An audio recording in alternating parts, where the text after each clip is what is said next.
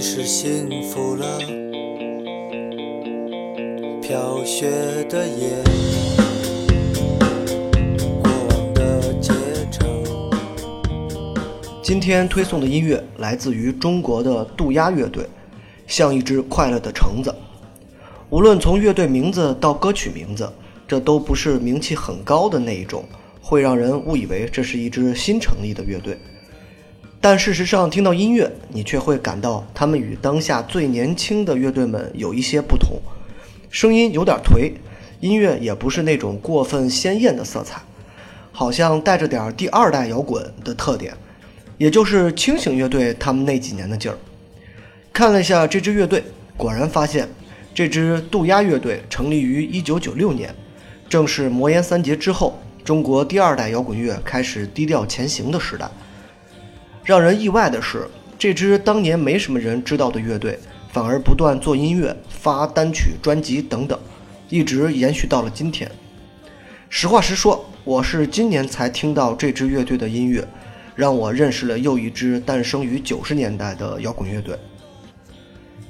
在这支乐队的身上，我能听出来很强烈的那种前英伦风格，甚至还带着点些许 grunge 的颓废劲儿，这和后来的逃跑计划等等英伦乐队有着明显的不同。渡鸦乐队有着一种对世界有点不高兴、有点抗拒的状态，甚至还有点愤怒；而逃跑计划等英伦乐队则显得更加精致、都市化。他们是城市化一代成长起来的年轻人，尽管也会有忧伤，但主题却都是比如逃离、孤独。这和渡鸦的有气无力有着明显的区别。在越来越精致的英伦年代，这种略带粗糙的乐队。反而会让人感觉到更加带着摇滚乐最纯真、最原始的一面。这段时间，我反复听了渡鸦乐队的很多首音乐，会有一种明显的感受：音乐里带着很强烈的挫折感。对于这个世界总是有那么多希望，但最后还是沦为无可奈何。很显然，这样的乐队并不符合主流价值观，所以即便他们写出了一首非常优美的音乐。也难以像《逃跑计划》《夜空中最亮的星》那样在大众中广为传播。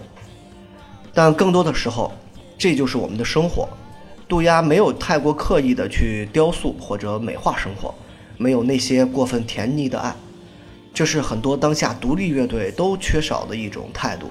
他们好像太想当明星了。当然，这也和渡鸦乐队的年龄有关。他们已经过了对生活还有那么多那么多幻想的阶段，过好当下的每一天，不断总结每一天，这才是自己如今的心态。尽管这支乐队从诞生到现在都不是一线乐队，音乐无论从歌词到编排都并非完美，但就这么一直倔强地向前走，反而比更多老炮们让人喜欢。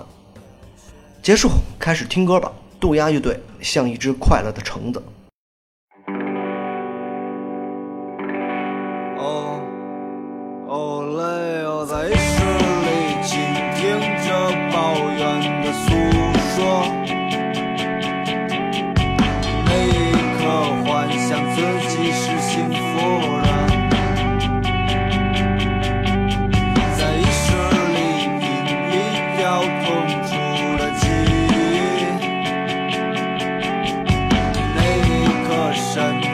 不属于自己，